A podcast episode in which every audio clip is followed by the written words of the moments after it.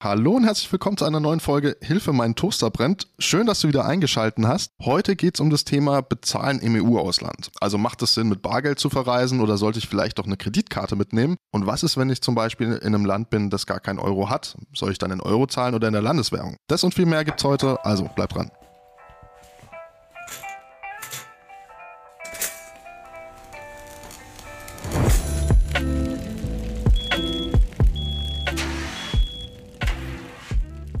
So, wie immer sitzt die Nina neben mir. Schön, dass du da bist. Und als heutigen Gast haben wir den Patrick am Start. Hallo. Hallo, ähm, du bist hier Jurist, du reist selber gern. Schön, dass du dir die Zeit genommen hast und du erzählst uns heute ein bisschen zum Thema Bezahlen im EU-Ausland. Genau, freue mich. Eine Sache, das ist so ein Mythos, den müssen wir jetzt gleich mal vorab klären. Also, ich war vor kurzem mit Freunden in Italien. Ich habe auch gef gefühlt erzähle ich das in jeder Podcast-Folge. Also ich war mit Freunden in Italien und ein Freund von mir hatte ganz viel Bargeld dabei. Ich mir schon so gedacht habe, so, ey, machen das nicht irgendwie nur unsere Eltern, dass sie da so mit mega viel Bargeld reisen? Und die Begründung war dann, wenn wir auf der Autobahn Maut zahlen und er das mit der Karte bezahlt, könnte die ja eingezogen werden. Kann sowas wirklich passieren? Also ich würde jetzt einfach mal behaupten, dass nein, weil wenn die Karte eingezogen werden würde, dann müsste ja hinter dem Automaten irgendwo ein Fach sein, wo lauter abgelegte Karten dann drin liegen würden, die die Mautbetreibergesellschaft dann einsackt und vielleicht wieder herausgeben müsste an irgendwelche Banken. Nee, also Spaß beiseite, was passieren kann, ist, dass die Karte halt einfach nicht akzeptiert wird, weil entweder der Magnetstreifen nicht funktioniert, also man muss ja da auch keine PIN eingeben äh, an der Mautstation und dass die Zahlung einfach nicht durchkommt und dann kommt die Karte wieder raus. Da muss man drauf achten, in Italien geht dann die Schranke trotzdem auf und man bekommt dann einen Zettel von der Mautstation, wo es heißt, bitte bezahlen Sie dann an der nächsten Station. Mit der Begründung macht es aber dann ja doch Sinn, auch Bargeld mitzunehmen oder nicht, falls eben meine Karte nicht funktioniert. Es ist in der Tat so, dass sogar der ADAC sagt, man soll dann lieber mit Bargeld bezahlen, weil es kann ja sein, dass die Karte nicht akzeptiert wird und wenn man dann nicht merkt, dass man eben auf diesem Zettel, den man dann bekommt, draufsteht, bitte zahlen Sie dann an der nächsten Mautstation, dann kann es sein, dass man ein Jahr später dann halt eine Mahnung bekommt, weil man nicht bezahlt hat. Weil in dem, selben, in dem Moment, wo die Karte wieder rauskommt, merkt man das nicht, die Schranke geht auf, man fährt weiter, merkt man gar nicht, dass die Zahlung nicht durchgekommen ist und wer kontrolliert hinterher seinen Kontoauszug, um zu sehen, ob auch tatsächlich alle Mautbeträge abgebucht wurden. Also in dem Fall kann es sinnvoll sein, dann eben Bargeld zu bezahlen, aber ich denke mal, das ist auch eher die Ausnahme. Also in den meisten Fällen wird auch die Karte funktionieren und auch akzeptiert werden. Also man muss nicht unbedingt mit Bargeld bezahlen, man kann sich natürlich aber auch in die längere Schlange stellen, wo es ein bisschen länger dauert und das Geld abgezählt dann da reinwerfen. Wir sind jetzt schon beim guten Stichwort Bargeld. Das ist ja so das Ding von uns Deutschen, wir haben immer gerne Bargeld bei uns. Wir drei sind da vielleicht jetzt mal so eine Sonderausnahme. Wir wohnen alle drei in Frankreich. Wir kennen eigentlich nur noch die kleine, schöne Plastikkarte, mit der man alles bezahlen kann. Was ist für dich, was hat denn der große, oder was ist für dich der große Vorteil, wenn man jetzt zum Beispiel nur mit Karte zahlt? Oder würdest du grundsätzlich sagen, es macht schon Sinn, Bargeld mit dabei zu haben, aber eine Kreditkarte oder eine Bankkarte kann trotzdem ähm, immer, immer hilfreich sein, wenn man im Ausland ist?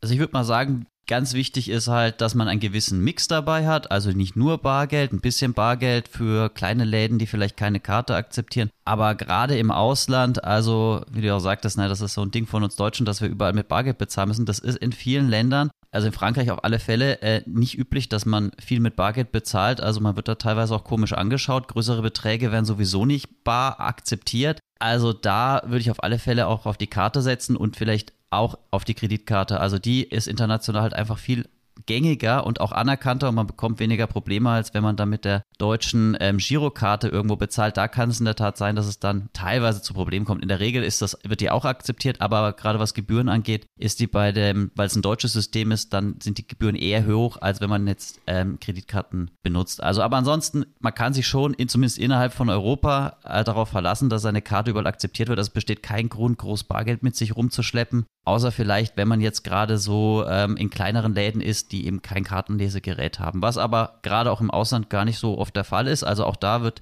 kann man dann seine Kleinstrechnungen auch durchaus mit der Karte bezahlen und äh, Bargeld wird gar nicht so gerne gesehen. Und wie ist das, wenn ich jetzt wirklich nicht auf mein Bargeld verzichten kann und ich jetzt zum Beispiel in Polen bin? Die zahlen ja nicht mit Euro, sondern mit äh, Slotty. Soll ich dann, wenn ich am Bankautomaten bin, in Euro, also du kriegst ja einen Umrechnungskurs für auf den Euro und zwischen Euro und Slotty. Wie lasse ich mir das auszahlen? Oder ich kenne es zum Beispiel aus den USA, du bist an der Kasse, du bezahlst und dann wirst du gefragt, möchten sie in Euro oder in Dollar bezahlen. Also lieber in der Landeswährung bezahlen oder in Euro bezahlen. Also da kann man grundsätzlich sagen, immer in der Landeswährung bezahlen, weil da bekommt man den tagesaktuellen Kurs, so wie das Geld dann auch an der Börse umgerechnet wird. Wenn man in Euro bezahlt, dann lässt sich eben der Kartenbetreiber oder eben die Bank diesen Service dann auch bezahlen. Die geben einem einfach einen schlechteren Umrechnungskurs. Also dann bekommt man halt statt vier Slotty drei Slotty raus, was man dann vielleicht auch gar nicht unbedingt merkt, wenn man jetzt nicht gut im Kopf rechnen ist und den Umtauschkurs im Kopf hat. Und man denkt sich dann erstmal, oh, Euro bezahlen ist sehr viel praktischer, wird mir 100 Euro abgebucht, wenn ich hier drauf drücke, aber ich bekomme halt viel weniger Landeswährung für den Betrag, weil der Wechselkurs einfach schlechter ist. Also da kann man einfach sagen, immer in der Landeswährung abheben und man muss auch sagen, das ist ein gutes Zubrot von den ähm, von den Banken im Ausland oder von den Automatenbetreibern. Und der ähm, Abhebeprozess ist auch so gestaltet, dass man instinktiv immer auf Euro klicken will. Also wenn man das mal ähm, sich anschaut, also da ist dann wird auch mit Rot und Grün gearbeitet oder mit rechts und links, wo man halt instinktiv eher hinklickt, da ist es meistens teurer. Genau das ist mir auch in der Schweiz zum Beispiel passiert. Da wollte ich Geld abheben, weil es doch, ich weiß gar nicht mehr, was es war, aber ich glaube, für irgendwas wollten wir da machen, irgendeine Aktivität, die wir gerade eben dann doch bar bezahlen sollten und wo das nicht per Karte ging. Jedenfalls habe ich dann natürlich auf Euro geklickt, weil ich einfach das Bekannte, ja, genau wie du sagst, das Bekannte ähm, am Geldautomaten dann ausgewählt habe und dann natürlich im Nachhinein erst erfahren, dass ich das anders hätte machen sollen. Ja, jetzt äh, wird mir nicht mehr passieren.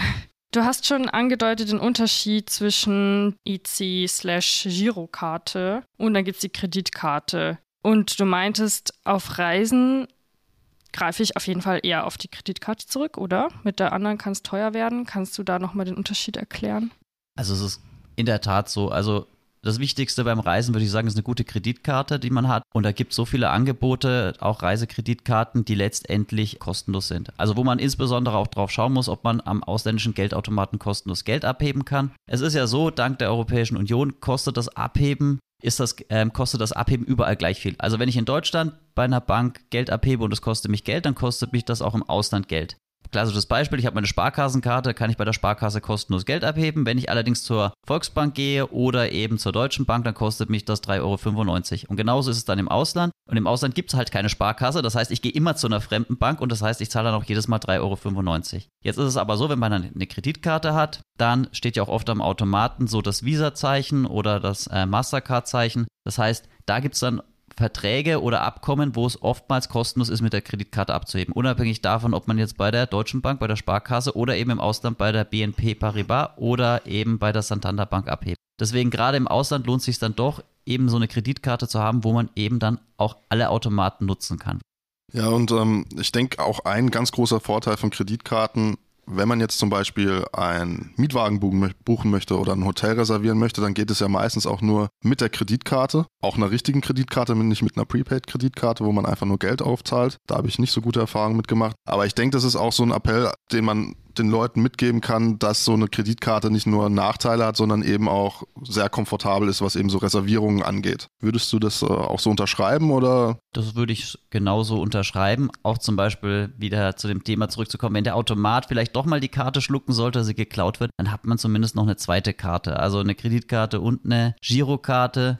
Insofern hat man dann auch, ist man dann auf Nummer sicher. Und gerade auch beim, beim Mietwagen ist es in der Tat so. Also wir haben da viele Fälle, wo die Leute vor Ort dann ähm, am Automat, ähm, nicht am Automaten, also beim Mietwagen beim Mieter stehen, das Auto vielleicht vorher schon reserviert haben, auch mit ihrer Girokarte online bezahlt haben. Und vor Ort heißt es dann, ja, jetzt brauchen wir noch eine Kreditkarte als Sicherheit für den Fall, dass es eben zu Schäden kommt. Und dann sagen Leute, ich habe doch gar keine Kreditkarte oder ich kenne den PIN von der Kreditkarte nicht, weil ich habe die halt irgendwann mal von der Bank bekommen, die liegt jetzt hier halt in meinem Portemonnaie, aber den PIN habe ich nie benutzt, weiß ich auch nicht. Dann ist es halt gerade bei so kleineren Mietwagenvermietern so, dass dann eben das Auto nicht übergeben wird, weil eben die Sicherheit nicht geleistet wird. Ja, dann auch mal ein Appell an meine Freunde, weil die haben alle keine Kreditkarte, da darf ich euch immer reservieren. Besorgt euch eine Kreditkarte. Macht es denn grundsätzlich Sinn, dass ich vor einer Reise immer Kontakt zu meiner Bank aufnehme, dann auch mal nachfrage, kann ich jetzt in dem Land kostenlos abheben? Ähm, was muss ich da beachten? Dass, also, dass man das so vorher ankündigt? Kann man machen.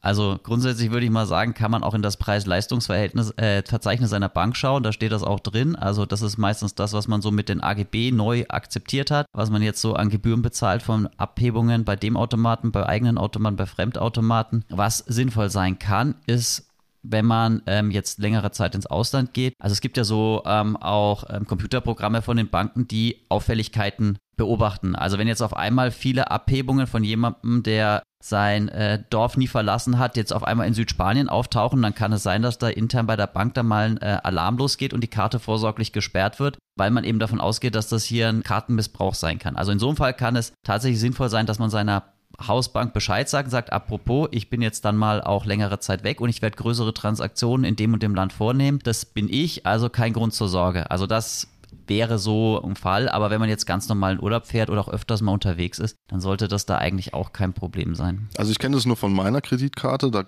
da, das ist eigentlich relativ einfach einzustellen. Du kannst da wirklich je nach, also bei mir war Europa, glaube ich, komplett schon ausgewählt. Also ich kann sowieso in ganz Europa bezahlen. Aber ich konnte dann auch selbst noch definieren, wenn ich jetzt irgendwo in Afrika unterwegs bin oder ob ich irgendwelche Länder in Nordamerika ausschließen will. Also da kann man sich, äh, also je nach Bank natürlich, dann entsprechend auch drauf einstellen. Wenn ich jetzt weiß, ich mache einen Urlaub in Australien, dann lasse ich es halt freischalten. Oder wie du gesagt hast, sage ich vielleicht kurz dem Bankberater Bescheid, dass ich mich in Australien aufhalte.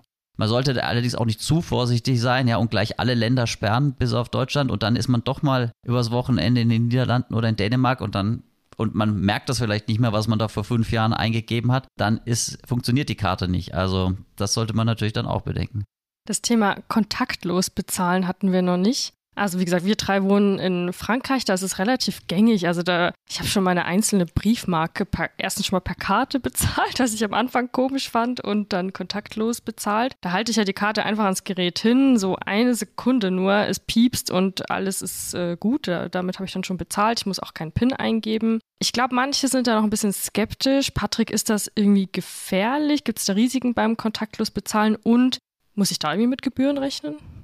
Also ich würde mal sagen, das Leben ist immer lebensgefährlich, aber jetzt mit dem kontaktlosen Bezahlen gibt es keine sonderlichen Risiken. Im Gegenteil, wahrscheinlich ist es sogar weniger gefährlich, als jetzt größer einen 50-Euro-Schein im Geldbeutel zu haben. Wenn der geklaut wird, dann sind die 50 Euro weg. Wenn die Kreditkarte im Geldbeutel geklaut wird, dann ist man eigentlich auch abgesichert. Also allgemein kann man sagen, wenn es eine Abbuchung stattfindet, die nicht autorisiert wurde, dann muss die Bank das auch erstatten. Da muss man halt regelmäßig mal die, seine Kontoauszüge checken und schauen, ist diese Abbuchung von mir autorisiert worden, war ich das? Und wenn nicht, dann kann ich die auch reklamieren und das wird dann auch in der Regel problemlos erstattet. Also spätestens, wenn mein Portemonnaie geklaut wird, dann sperre ich ja meine Karte, beziehungsweise schaue mal an, was denn da so in der Zwischenzeit alles mit der Karte passiert ist. Und in der Regel dürfte dann auch nichts passieren. Und das kontaktlose Bezahlen selber geht auch nur bis zu einem Maximalbetrag und ab in gewissen Abständen muss man das auch wieder mit einer mit der PIN bestätigen. Also man kann nicht unendlich oft mit der Karte kontaktlos überall bezahlen gehen. Also das ist dann auch gedeckelt, momentan so bei 150 Euro. Also da muss man dann wieder mal eine PIN eingeben, um zu bestätigen, dass man immer noch Inhaber dieser Karte ist, also dass man seine Karte bei sich hat. Also insofern würde ich sagen, kontaktlos bezahlen. Also mir wäre jetzt auch eigentlich kaum ein Fall bekannt, wo da mal jetzt jemand damit auf die Nase gefallen ist. Im Gegenteil, das ist einfach auch total praktisch, wenn man irgendeinem Automaten steht und für 1,50 Euro einen Kaffee zieht und man hat das Münzgeld eben nicht dabei. Man hält einfach die Karte davor und bekommt die Ware oder auch beim Parkscheinautomaten oder auch bei generell generell anderen Automaten, äh, wo man dann in Deutschland habe ich dann immer wieder das Problem, wenn ich mal wieder in Deutschland bin und dann einfach die Münzen und die Scheine nicht dabei habe und eben kein Feld ist fürs kontaktlose Bezahlen. Ich mir denke, naja, gut, das ist halt auch wieder ein Beispiel, warum man vielleicht im Ausland oder im Urlaub, also wenn man in Deutschland Urlaub machen sollte, dann doch Bargeld mitnehmen sollte, weil eben die Karte hier nicht akzeptiert wird. Aber das sind also dann auch sich dann Beispiele. äh, vorher mal so kurz über die Gepflogenheiten des Landes informieren, was da so üblich ist. Auch das Thema Trinkgeld kann man sich natürlich vorher informieren, wie viel man da gibt. Das, das ist einfach total unterschiedlich von Land zu Land. Aber ist mir auch schon mal so gegangen, dass ich dann in Deutschland in meiner Lieblingsbar wieder stand und äh, mit meinem Bierchen in der Hand und die Karte gezückt und dann mir gedacht habe, nee, nee, nee, das werden die hier niemals akzeptieren. Und dann hatte ich zum Glück Münzen. Ja, und du meintest, die Karte bietet diese zusätzliche Sicherheit, dass ich auch Zahlungen, die nicht ich gemacht habe, falls sie mir doch mal geklaut wird zum Beispiel, kann ich die rückgängig machen. Äh, Stichwort Chargeback. Was muss man hierzu wissen? Also es gibt da mehrere Gründe, aus denen ich eine Bu- Abbuchung rückgängig machen kann. Also immer dann, wenn ich die Zahlung nicht autorisiert habe, also wenn jemand meine Karte geklaut hat oder irgendwelchen technischen Tricks da mein Konto belastet, das ist eine nicht autorisierte Abbuchung, die kann ich immer rückgängig machen. Da gibt es eine gibt es eine, äh, gibt's Betrag von 50 Euro, den theoretisch die Bank mir bei, äh, den mir die Bank berechnen kann, wenn ich dann die Karte sperre, beziehungsweise wenn dann ab, missbräuchliche Abbuchungen äh, erfolgt sind, aber in der Regel bekomme ich selbst die erstattet. Und dann ähm, gibt es noch die Möglichkeit bei zwar autorisierten Abbuchungen, aber doch bei betrügerischen Händlern auf der anderen Seite, dass man eben dieses Chargeback machen kann. Und das ist eine Besonderheit bei der Kreditkarte. Das ist so ähnlich wie der PayPal-Käuferschutz. Ne? Also wenn es wirklich Betrüger auf der anderen Seite sind, man hat mit Kreditkarte bezahlt, dann kann man auch da eine Rückbuchung machen. Oder aber auch bei einer Insolvenz ist da auch die Möglichkeit, das Geld zurückbuchen zu lassen über die Kreditkarte. Also man hat jetzt auch gerade gesehen in den letzten, in den letzten zwei Jahren mit der Corona-Krise, die, die ihre Flugtickets und auch Hotelbuchungen mit Kreditkarte vorgenommen haben, die hatten es im Zweifel leichter, dann ihr Geld wieder zurückzubekommen, wo dann eben die Airlines erstmal gemauert haben, gesagt haben, nee, äh, wir erstatten das jetzt nicht oder wir erstatten das, aber es dauert noch. Die sind dann einfach zu ihrer Kreditkartenfirma gegangen und haben gesagt, hier, der Flug wurde storniert, Corona, können Sie in der Zeitung nachlesen, das ist nachweisbar. Ich habe einen Anspruch auf Erstattung des Geldes die Airline will mir das nicht erstatten, bitte buchen Sie das zurück. Und mhm. das hat auch funktioniert. Oder bei den großen Insolvenzen, da Air Berlin vor ein paar Jahren, die, die eine Kreditkarte hatten, die haben darüber ihr Geld wiederbekommen. Die, die per Überweisung bezahlt haben, ja, die konnten sich dann beim Insolvenzverwalter anmelden, anmelden und haben dann vielleicht nach fünf Jahren 2,63 Euro ja. bekommen, was ihr Anteil war von der Insolvenzmasse. Also auch da ist Kreditkarte schon durchaus vorteilhaft. Ja, ich hatte das auch letztes Jahr tatsächlich mit meinem Flug in die USA, der storniert wurde aufgrund von Corona und da ging auch das Geld eben relativ schnell dann zurück aufs Konto. Das ist wirklich eine praktische Sache. Jetzt aber nochmal kurz zum Thema ähm, Betrug ähm, oder wenn die Karte geklaut wird oder das Portemonnaie geklaut wird. Das ist vorhin ein cooles Beispiel, dass wenn du 50 Euro dabei hast und die werden dir aus dem Portemonnaie geklaut, dann sind sie weg. Bei der Kreditkarte, die kann man dann sperren lassen. Da gibt es auch eine europäische oder eine allgemeine Sperrrufnummer, das ist die 116, 116, soweit ich weiß. Da kann man dann eben die Karte auch sperren lassen, wenn sie geklaut wurde.